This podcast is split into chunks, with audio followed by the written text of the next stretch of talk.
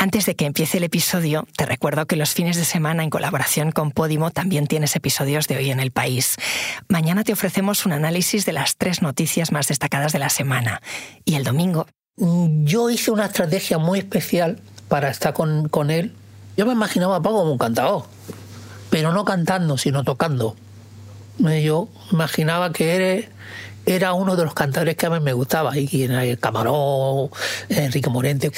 Pues Camarón era un, un cantador de la hostia, se llamaba Paco de Lucía. Ahora sí, vamos con el episodio de hoy. Ucrania entra en su tercer año de guerra por la invasión rusa y está viviendo uno de sus momentos más difíciles. En el frente faltan armas y soldados. Las negociaciones para entrar algún día en la Unión Europea se retrasan y aunque Occidente sigue apoyando a Kiev, en algunos casos eso choca con los intereses de sus ciudadanos, como los agricultores.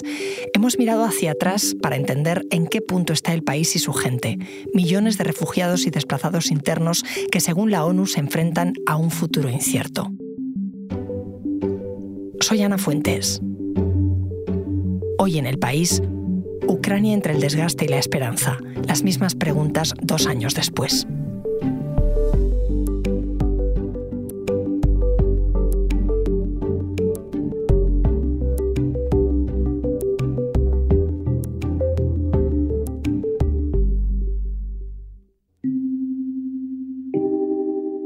Comenta que, que una invasión rusa puede llegar en un par de horas, a las 4 de la mañana. Ahora mismo son las 2 y 17 y ese es el run run un poco que hay, ¿no? sobre todo en las redes sociales. Y es una sensación muy inquietante.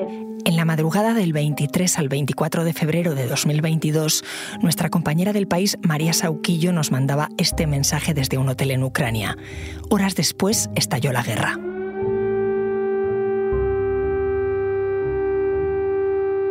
Todo había empezado a cambiar una semana antes. Rusia había roto el alto el fuego en la región del Donbass y el gobierno de Putin había reconocido a Donetsk y a Lugansk, territorio ucraniano hasta entonces, como repúblicas independientes.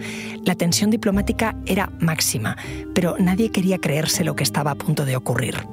Estoy entrevistando a soldados en el puesto, uno de los puestos avanzados de África y contaban que desde hace una semana la situación se ha recrudecido bastante y pues que hay ataques continuos día y noche. Ellos aseguran que tienen orden de, de no devolver los disparos a no ser que sea por una cuestión como de riesgo para la vida. Hola María. Hola Ana, ¿qué tal? ¿Qué se te pasa por la cabeza al escucharte así dos años después? Pues eh, bueno, recuerdo esos días previos a la invasión tan calientes, ¿no? En los que muchos, ni siquiera en Ucrania, pensaban que Vladimir Putin fuese a lanzar una guerra a gran escala. Me recuerdo esa noche en un hotel de Slaviansk grabando ese audio nerviosa. El ambiente, pues como se escucha en el audio, ya apuntaba que todo se iba a precipitar. Recuerdo que titulé mi reportaje publicado en El País, En las trincheras del Donbass, la guerra abierta con Rusia ya se siente inminente. Y tan inminente, Ana, por la noche estando en ese hotel de Slaviansk, una fuente desde Moscú me envió un mensaje cifrado que simplemente decía va a ser esta noche. Y poco después Vladimir Putin lanzó ese discurso furioso contra Ucrania y Rusia atacó por tierra, mar y aire. Y escuchándome, pues se me pasa por la cabeza todo lo que Ucrania ha vivido estos dos años resistiendo a la invasión rusa y cómo está ahora, en uno de los momentos más difíciles de la guerra, una guerra abierta que se prevé mucho más larga de lo que la mayoría creía esos primeros días. Yo me acuerdo de que fueron pasando los días, tú ibas moviéndote por Ucrania y cuando los misiles rusos empezaron a caer y se acercaban las tropas del Kremlin a Kiev, te pregunté esto. ¿Cómo se prepara una ciudad para una guerra? Una ciudad se prepara para una guerra poniendo barricadas mm, allí donde puede, intentando cubrir y revestir con sacos de arena, con, ruedas, por ejemplo, con cosas así como neumáticos, los edificios clave, los edificios de la administración, eh, los puntos donde están yendo los reclutas eh, para ir pasar después al frente. Y se nota mucho también en lo que cuenta la gente. Estamos hablando de un país y una ciudad totalmente paralizados, obviamente, por la guerra, ¿no? Y ahora dime, en 2024, ¿cómo están las ciudades ucranias? ¿Están todas igual? ¿El país sigue paralizado? Ahora se podría decir eh, que hay varias Ucranias, ¿no? La Ucrania más lejos de los frentes de batalla, donde se vive una especie de pues, nueva normalidad. En Kiev, Lviv, Odessa, Dnipro, donde la gente va a trabajar, va a la ópera, aunque en sesión matutina o pronto por la tarde, donde los cafés, los restaurantes y los clubes están abiertos, Allí la ciudadanía ha hecho de esa resistencia otra arma contra Rusia. Y luego hay otra realidad, la de los pueblos y ciudades cerca del frente, como Kramatorsk, Limán, bajo bueno, pues fuego casi constante de la artillería rusa y convertidas ahora en ciudades militares prácticamente. Y hay una tercera Ucrania, la que lucha en los puestos avanzados, en las trincheras llenas de barro y nieve, y luego otra, ¿no, Ana? La de los refugiados en Valencia, en Praga, en Varsovia, gente, pues la mayoría mujeres y niños, eh, pero no solo, ojo, que se fueron en los primeros días de la invasión y que no ha vuelto y construye su vida fuera. ¿Y qué hay de la moral de la gente? Yo volví de Ucrania hace unas semanas y estuve en algunos de los frentes más calientes, ¿no? como en los alrededores de la hoy en manos rusas Avdivka o en las trincheras de Kupiansk, en las del frente de Bakhmut, y las tropas están exhaustas por la falta de rotación. Además, les falta munición, los aliados occidentales no han cubierto todos los envíos comprometidos. Y en las ciudades la gente está mentalmente agotada, pero bueno, aún no hay derrotismo. Gracias, María. Muchas gracias, Ana. Putin ordenó oficialmente ese 24 de febrero de 2022 la invasión de Ucrania, la operación militar especial, como la llamó entonces. Aquellos días llamé también a Pilar Bonet. Ella fue la corresponsal del país primero en la Unión Soviética y luego en Rusia y todo el espacio postsoviético durante más de 30 años. Pilar, en Rusia, mm, aproximadamente, ¿qué porcentaje de la población apoya a Putin? Porque mm, me pregunto si ya tiene apoyo mayoritario en su país, ¿para qué necesita esto? Necesita esto porque él eh, eh, se siente el abanderado, el adalid, el capitán de una cruzada contra el imperio del mal que somos nosotros, Occidente, Estados Unidos y Occidente. Ahora mismo tú te, tú te imaginabas que iba a ir tan rápido? ¿Te imaginabas una escalada así? No, no me imaginaba una escalada así, no me imaginaba que iba a ir tan rápido. ¿Cómo se explica eso? Pues como el producto delirante de una mente enferma. Hola Pilar. Hola Ana. Vuelvo a preguntártelo cuando han pasado dos años, miles de muertos civiles, casi cuatro millones de desplazados dentro de Ucrania y otros seis millones fuera del país.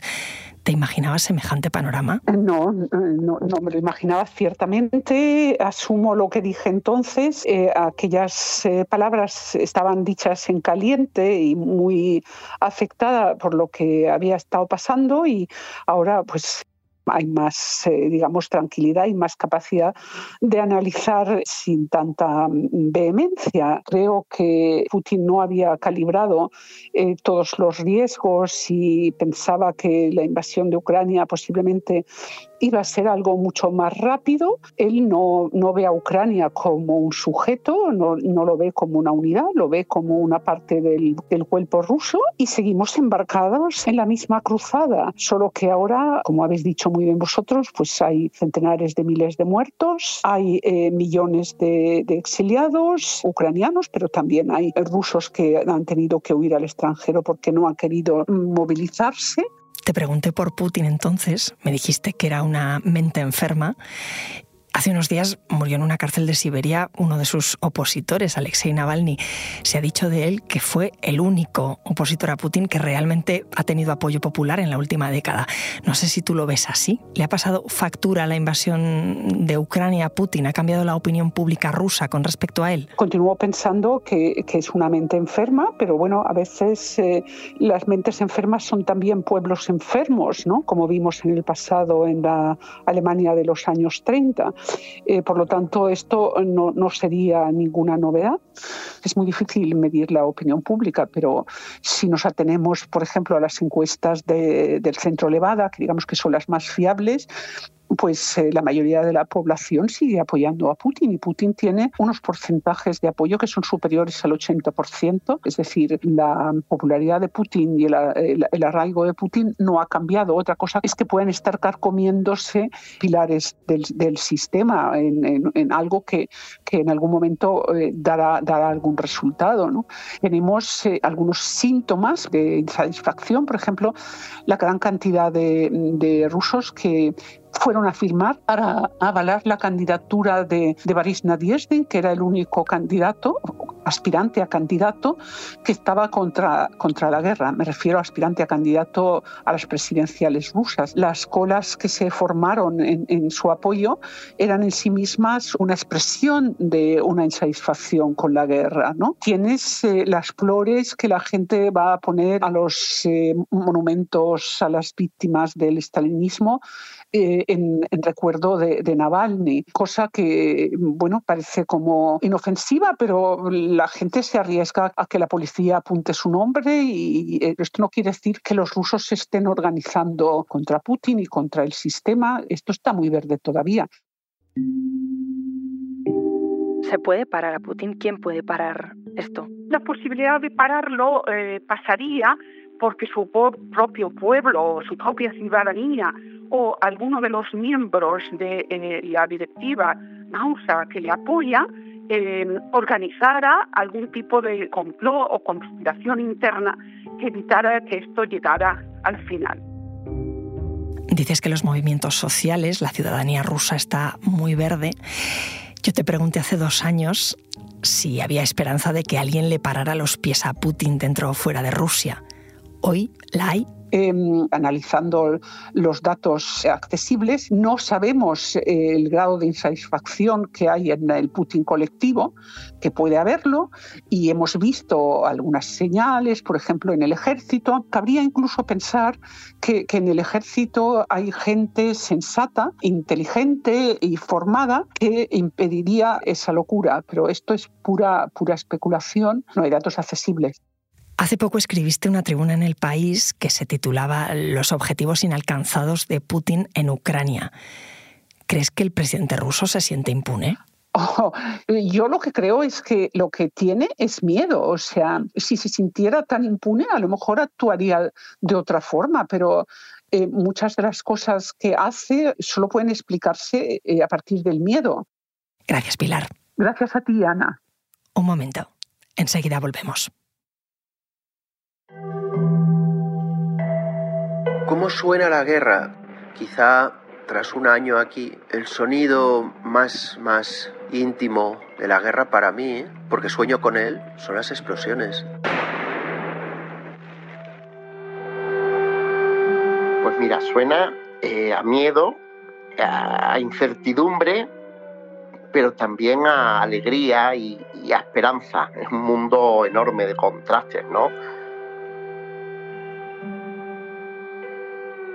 Esta guerra yo creo que suena de muy, distintas formas, ¿no? Suena desde, desde más cerca de la línea del frente, pues con los bombardeos constantes, incluso con el sonido de las armas cortas. Hay un sonido que, que no había experimentado en otros conflictos y es el del zumbido de los drones sobre nuestras cabezas. Uno ha crecido pensando que las guerras del futuro serían distintas, que serían tecnológicas, que la diplomacia tendría sentido y al final hemos vuelto a la dialéctica pues más primitiva donde se vuelven a usar palabras que parecen de la Guerra Fría, ofensivas, trincheras, muertos, enemigos,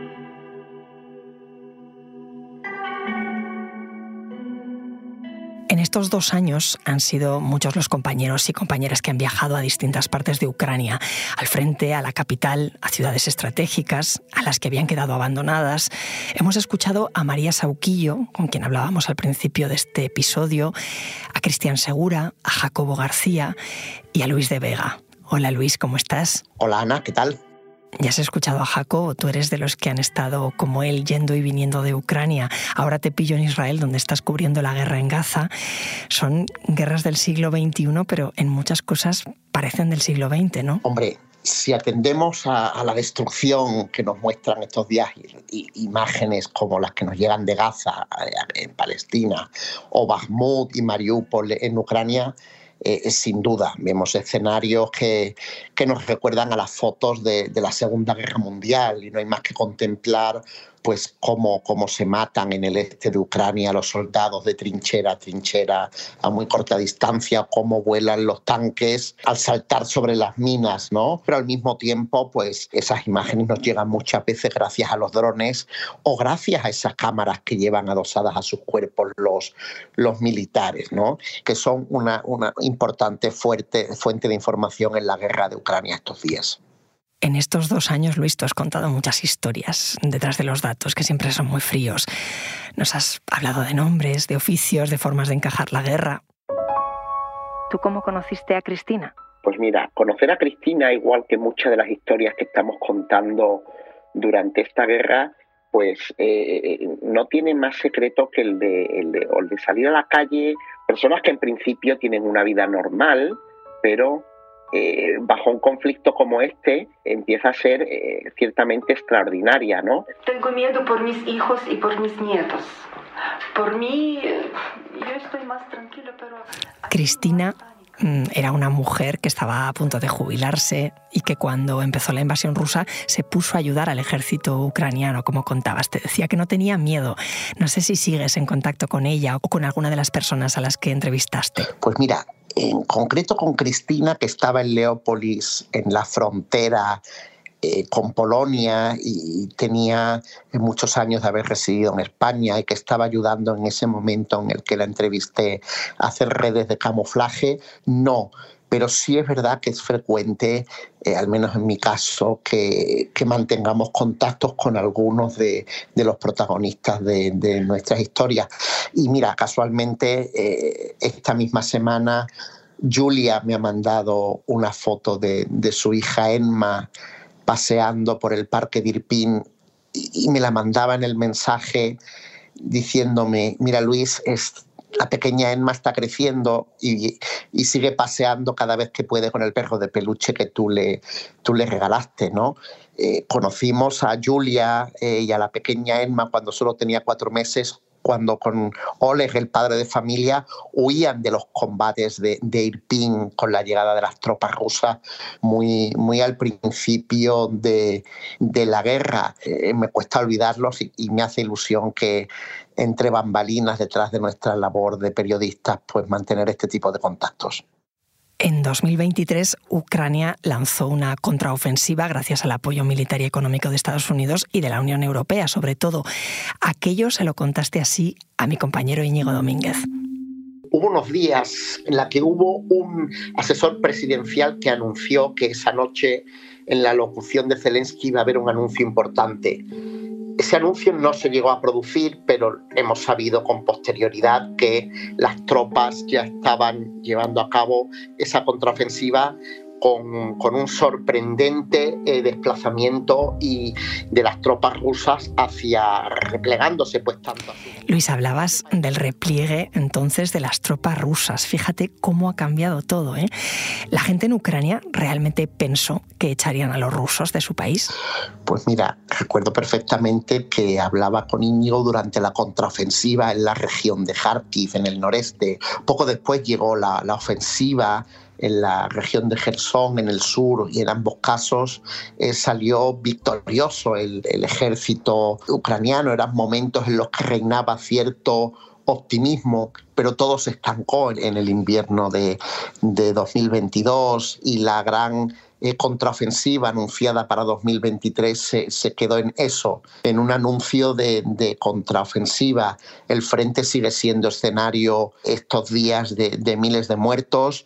Rusia ha ganado la batalla de, de Apivka estos días eh, y la coyuntura actual con la guerra en Oriente Próximo quitando protagonismo y cierto hartazgo internacional ante la, la entrega de muchos millones de euros sin que Ucrania logre avanzar, pues eh, hace que, ahora mismo no sean momentos eh, de optimismo, aunque sí sabemos que la esperanza es lo que a muchos les mantiene hoy firmes frente a la invasión rusa. ¿Y hoy qué dicen? ¿Cómo sienta que haya países occidentales sugiriendo al gobierno de Zelensky que para conseguir la paz quizás tienen que ceder territorio? Eh, ese alto precio eh, por la paz es algo a lo que en estos dos años evidentemente eh, se han negado prácticamente a comentar los ucranianos, pero bueno, sabemos de sobra que la historia se escribe con frecuencia a base de, injusticias y podemos decir también que de ilegalidades. por desgracia, podría ser otra de esas injusticias históricas. ¿Tú crees que puede estar el final cerca o es muy pronto para hablar de esto? Yo entré en Ucrania el 23 de febrero, el día antes de, la invasión, y si algo he aprendido, Íñigo, es a no hacer predicciones. Plazos es imposible. Esto decías hace dos años, que no veías un final cerca. No sé si has cambiado de opinión. Eh, mira, Ana, no he cambiado de opinión pero déjame que te diga que este es el momento en el que uno desea pegarse el batacazo. Eh, más quisiera yo deciros en esta conversación que, lo veo negro y, equivocarme. Eh, ¿Te imaginas, no? Pues, pues ojalá pasara así. Gracias, Luis. Quien acaba de llegar de Ucrania hace apenas unas semanas es otro compañero del país, Óscar Gutiérrez. ¿Cómo estás? Hola Ana, ¿qué tal? Pues muy bien, muy bien aquí en Madrid de nuevo.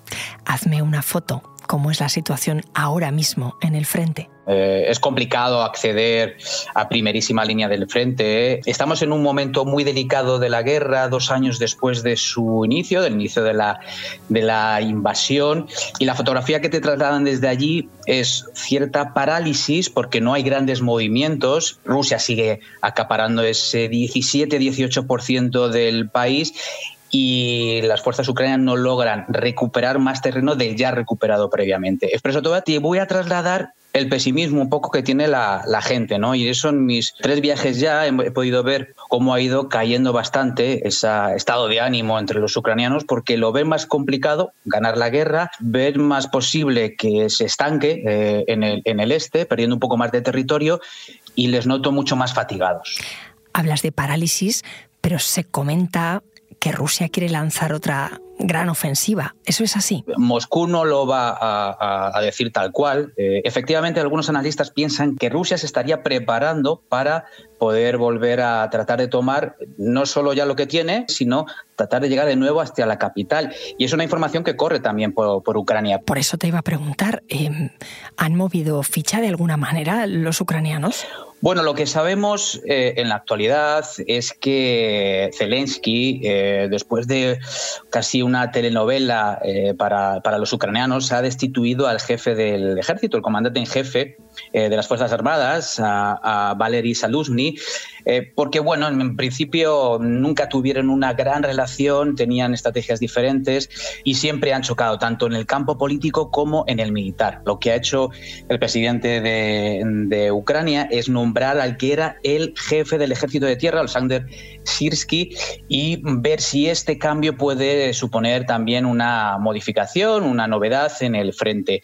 Eso en el frente, Oscar, pero ¿y la gente? ¿Siguen marchándose los ucranianos de allí? los veíamos salir en masa de su país. Los datos nos dicen que efectivamente, mm, por ejemplo, ¿no? Eh, el pasado año 2023 hay registros de que al menos un millón de ucranianos eh, bueno, pues accedieron a este estatus temporal que concede la Unión Europea. O sea que podemos imaginar que en torno a un millón de ciudadanos de Ucrania ha huido hacia países de la Unión Europea. Es complicado eh, tener datos muy cerrados, al margen de, saber que hay más de 6 millones de, ucranianos que han salido del país y están en países de la Unión Europea, otros 2 millones y pico en algunos otros países de, vecinos como Rusia, Bielorrusia, y más de 3 millones de desplazados internos, los que no han abandonado el país. Evidentemente las cifras de salida no son las del principio y están también, igual que el frente, bastante estancadas todas esas personas que han salido, mm, según datos de Naciones Unidas, eh, seis de cada diez refugiados y siete de cada diez desplazados internos querían volver a casa. ¿Es fácil? ¿Tú crees que lo pueden conseguir? Los últimos datos nos dicen que, eh, por lo menos a lo largo del año pasado y sobre todo la última parte de 2022, en total, en torno a un millón de personas regresó a, Ucrania. Y de esas hay muchas, 200 eh, y pico mil, 300 mil, que lo hicieron a casas que no eran las suyas propias, normalmente por imposibilidad o por, por temor a la, a la, inseguridad y a los bombardeos constantes de, de las fuerzas rusas. Oscar, gracias. Gracias a ti, Ana.